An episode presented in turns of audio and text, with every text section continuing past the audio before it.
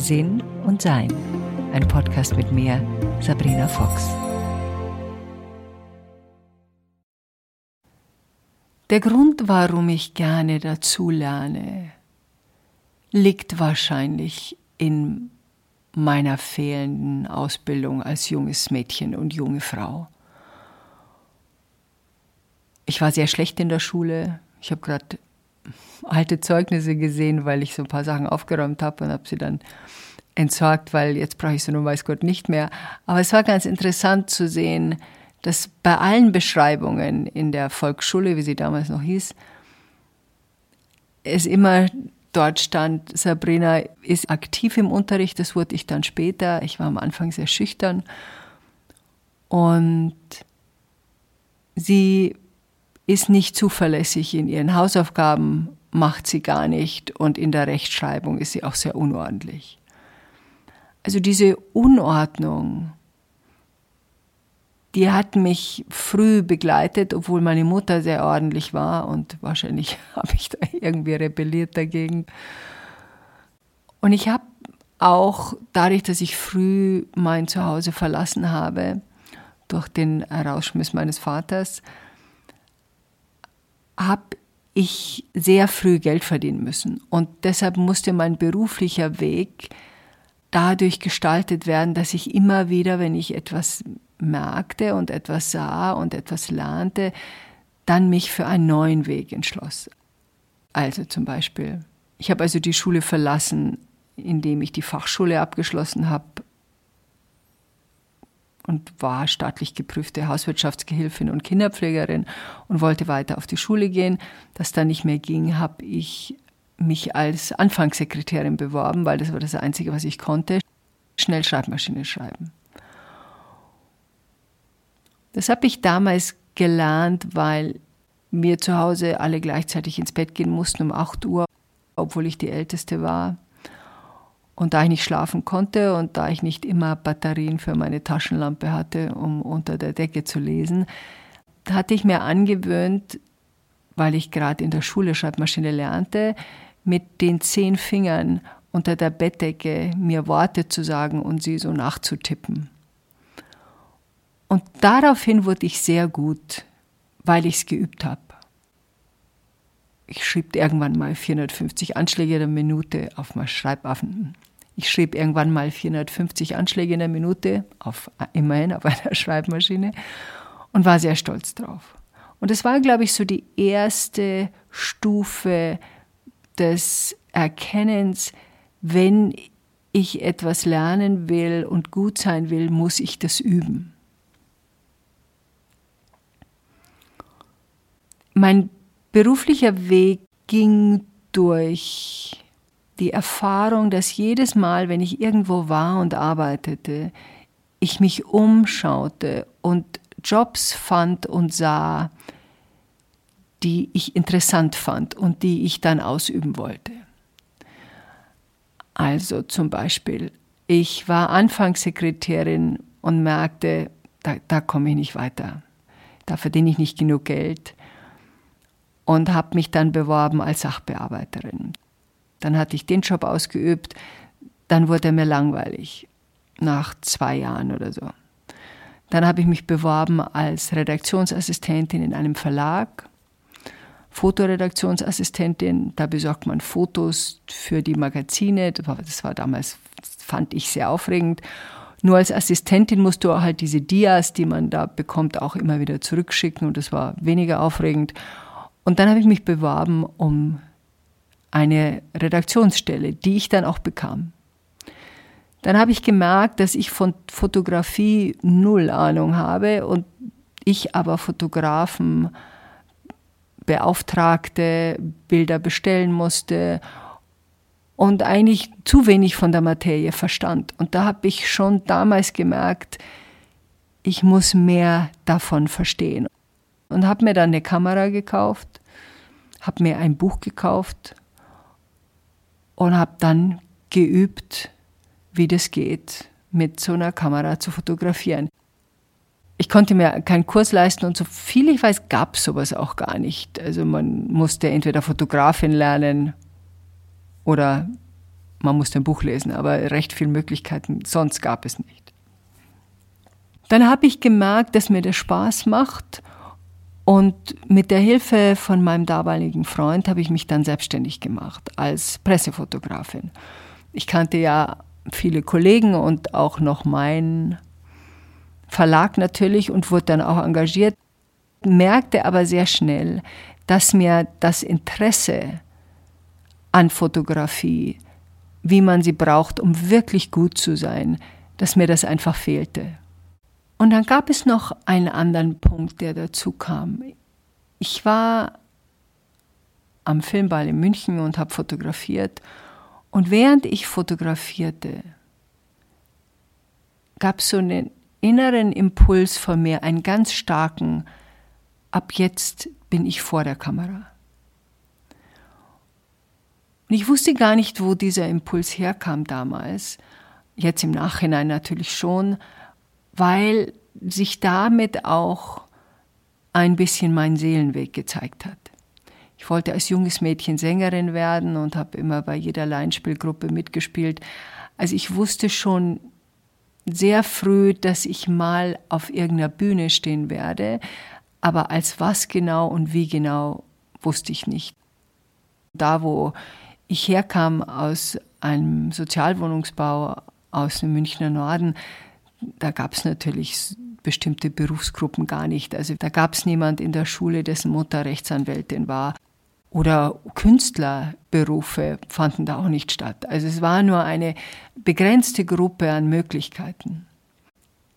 Also jetzt zurück zu meinem meiner beruflichen Entscheidung dann dieses Gefühl zu haben, dieses, diesen inneren Impuls zu haben, da passiert jetzt was. Und dann passierte was. Und das ist häufig so in Wegen, die wir tief in uns erspüren, dass die für uns richtig sind. Tore öffnen sich ohne unser Zutun. Es gibt Tore, die öffnen sich mit unserem Zutun und dass das Tor offen bleibt, hat viel mit unserem Zutun zu tun. Aber dass sie sich öffnen, passiert häufiger ohne unserem Zutun. Also unser Fokus, unsere, unsere innere Ausrichtung und ein ganz tiefes Gespür von das ist mein Seelenweg bringt etwas in Gang, das sich um uns herum die Welt neu sortiert. Und das war so ein Fall für mich. Kurz danach sagte mein damaliger Chefredakteur zu mir, Gunther van Wasen, der mir viele Chancen gegeben hatte, die haben eine Einladung gehabt zur Funkausstellung, wo jeweils ein Vertreter einer Fernsehzeitung dort in einem Rateteam sitzen sollte. Und sie wollten mich dorthin schicken. Obwohl ich offiziell nicht mehr dort arbeitete, aber noch als Freiberuflerin dafür arbeitete, habe ich das gemacht und bin dorthin. Und diese Sendung hat ein Regisseur vom Bayerischen Fernsehen gesehen, der mich dann eingeladen hatte zu einem Casting. Und ich ging zu diesem Casting sehr entspannt hin, weil ich mir dachte, die nehme ich sowieso nicht. Ich habe kein Abitur, ich spreche rudimentär Englisch, also ich habe nicht studiert, das kann ich mir jetzt gar nicht vorstellen. Ich kam aber dort an und da machten sie diesen, diesen Test mit mir und kurz danach bekam ich einen Anruf, dass sie mir ein Angebot machen. Und so kam ich zum Fernsehen. Das war für mich ein absolut neuer Schritt in ein komplett neues Leben, obwohl ich diesen Schritt vorher schon durch meine Mitarbeit beim Verlag angegangen habe. Da lernte ich schon andere Leute kennen. Da hatte ich schon ein breiteres Feld an Möglichkeiten, das ich dann sah. Und dann war ich lange Jahre Fernsehmoderatorin. Und das Erste, was ich machte, ist, ich besorgte mir einen Englischkurs, weil ich wusste, da komme ich nicht weit mit meinem bisschen Englisch. Und habe dann zum ersten Mal nach dieser Schreibmaschinennummer und der Fotografierkamera Buchkaufnummer zum dritten Mal mich wohin gesetzt und was ausführlichst gelernt. Und dann ist mir eines aufgefallen, das ich schon vorher merkte. Lernen fällt mir nicht leicht. Es gibt ja Leute, die haben ein Gedächtnis, auf das sie zurückgreifen können, das habe ich nicht. Ich hatte immer schon ein schlechtes Gedächtnis und ich habe vor kurzem gelesen, dass das ein Zeichen von einem flexiblen Gehirn ist und das habe ich natürlich sofort angenommen, weil ein flexibles Gehirn Dinge die es nicht braucht, loslässt, weil immer wieder Neues dazukommt.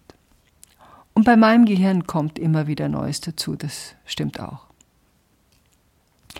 Ich bin dann nach Amerika gegangen und war zwar immer noch Fernsehmoderatorin, aber musste mich dann wirklich völlig umstellen zu einem neuen Land hin und bemerkte mein Interesse an Spiritualität relativ bald und fing dann an, mich dort auszubilden. Also das ging los von Meditationsworkshops, dann habe ich Hypnosetherapie Ausbildung gemacht, dann habe ich diverse Sachen einfach ausprobiert, die man dort machen konnte.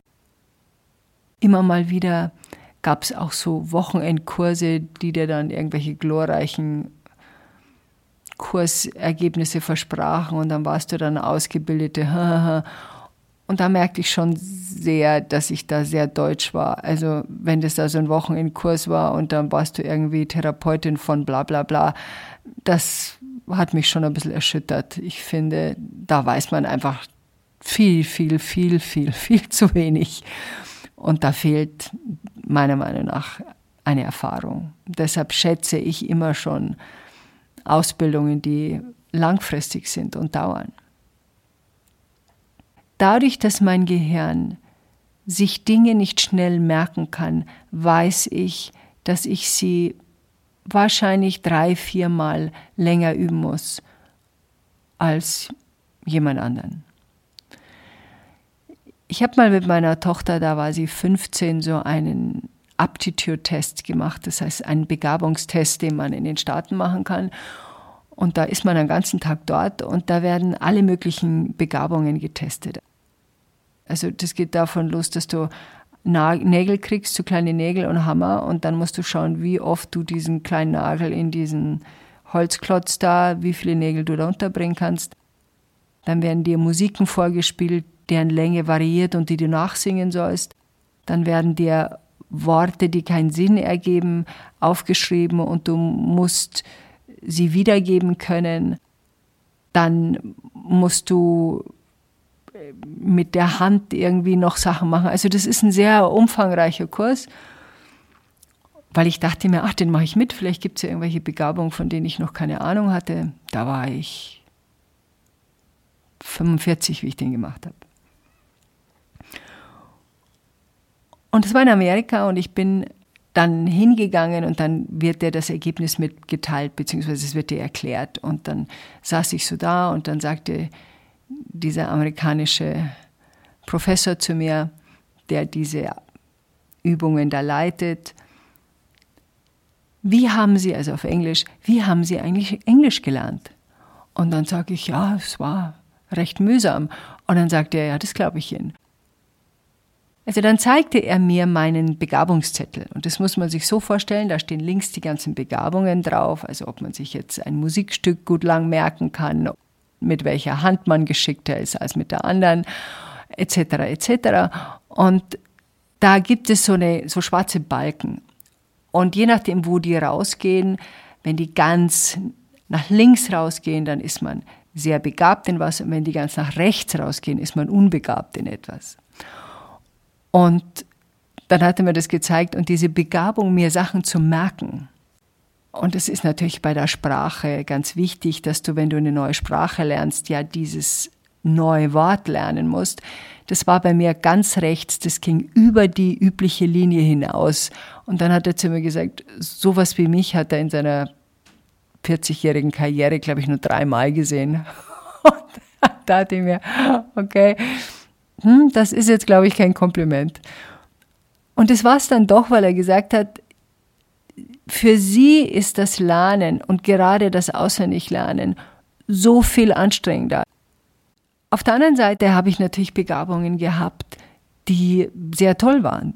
und die besonders im kreativen Feld und im musikalischen Feld sehr schöne breite Linien in die andere Richtung hatten. Ich folge meiner Begeisterung. Das hat sich in meinem Leben als sehr nützlich herausgestellt. Also wenn ich etwas sehe, was mich fasziniert, erforsche ich das. Und das ist in der Erforschung sehr tief. Außer, wie gesagt, bei der Fotografie war das zum Beispiel, wenn ich merke, meine Begeisterung hält nicht lang genug. Das interessiert mich nicht lang genug. Und ich hätte wahrscheinlich gerne Gehirnforschung studiert, wenn ich ein besseres Gedächtnis gehabt hätte. Und das hätte ich ja später dann immer auch nochmal machen können. Aber so lerne ich darüber einiges dazu, selbst wenn ich mir die Namen oft nicht merken kann oder immer wieder aufschreiben muss oder immer wieder nachschauen muss. Das hat auch einen Vorteil, weil es mich vor einer gewissen Arroganz bewahrt, weil ich befürchte, ich wäre rechthaberisch geworden, wenn ich mir diese Dinge auch noch hätte gut merken können, die ich da alle gelernt habe. Und das wäre wirklich tragisch geworden.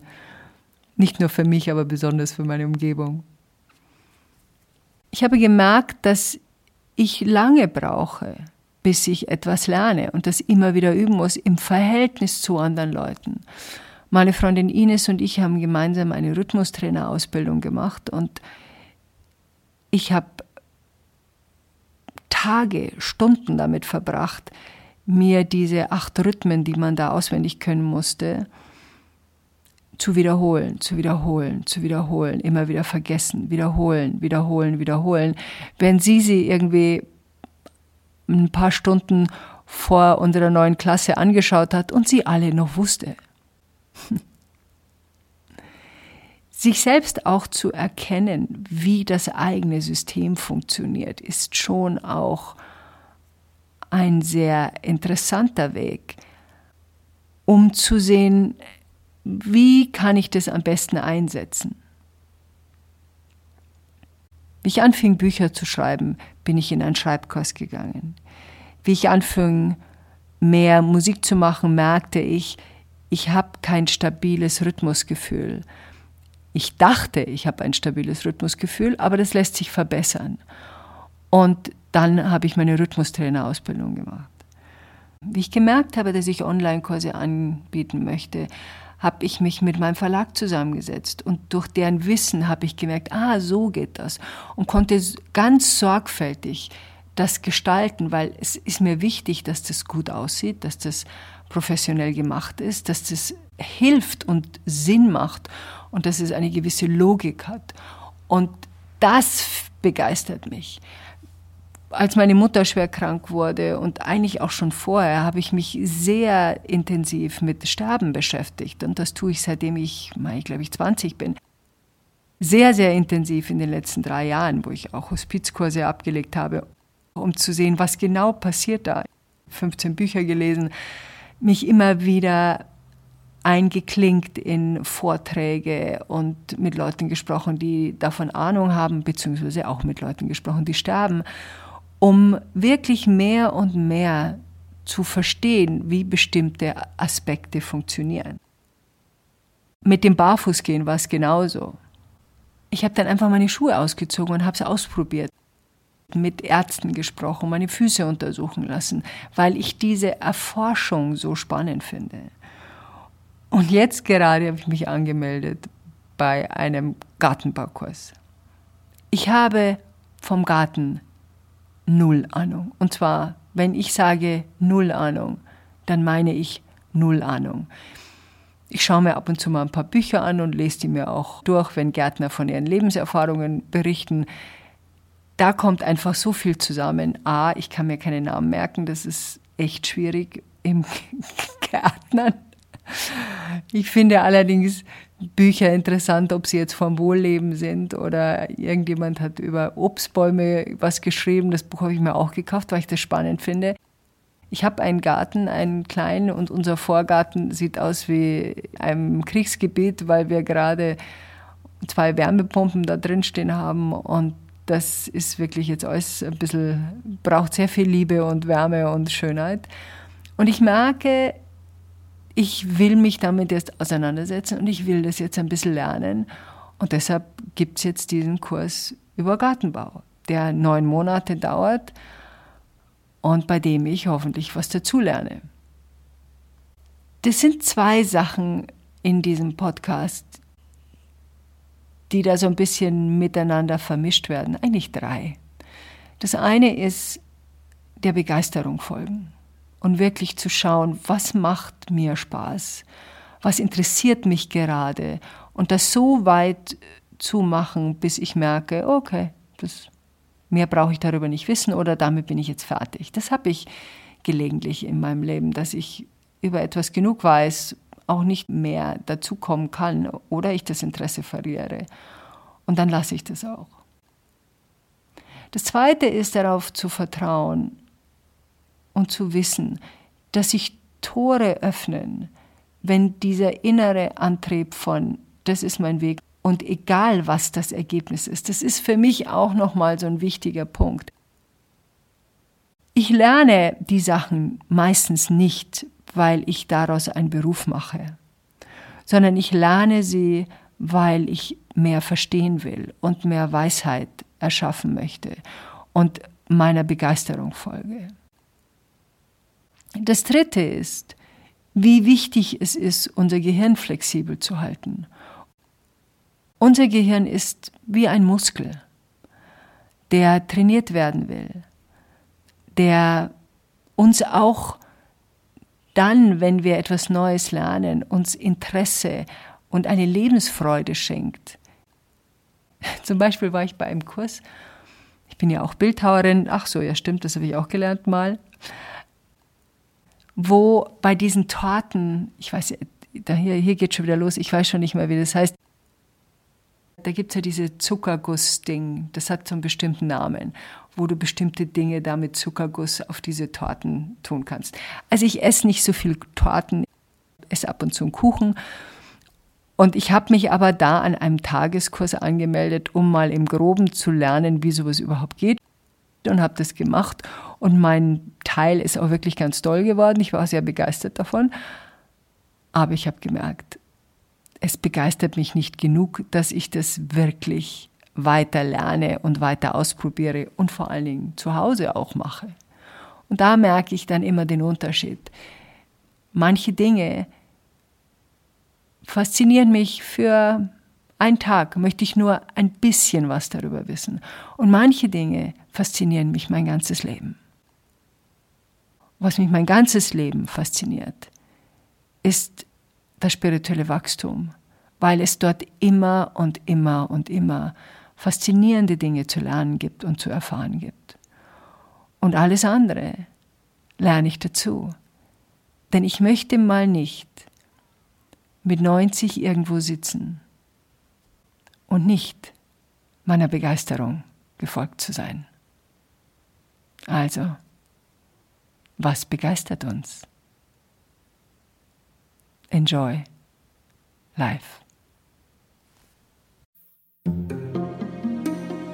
Weitere Informationen über Sabrina, ihre Bücher und Online-Kurse findest du auf sabrinafox.com und sinnsucher.de.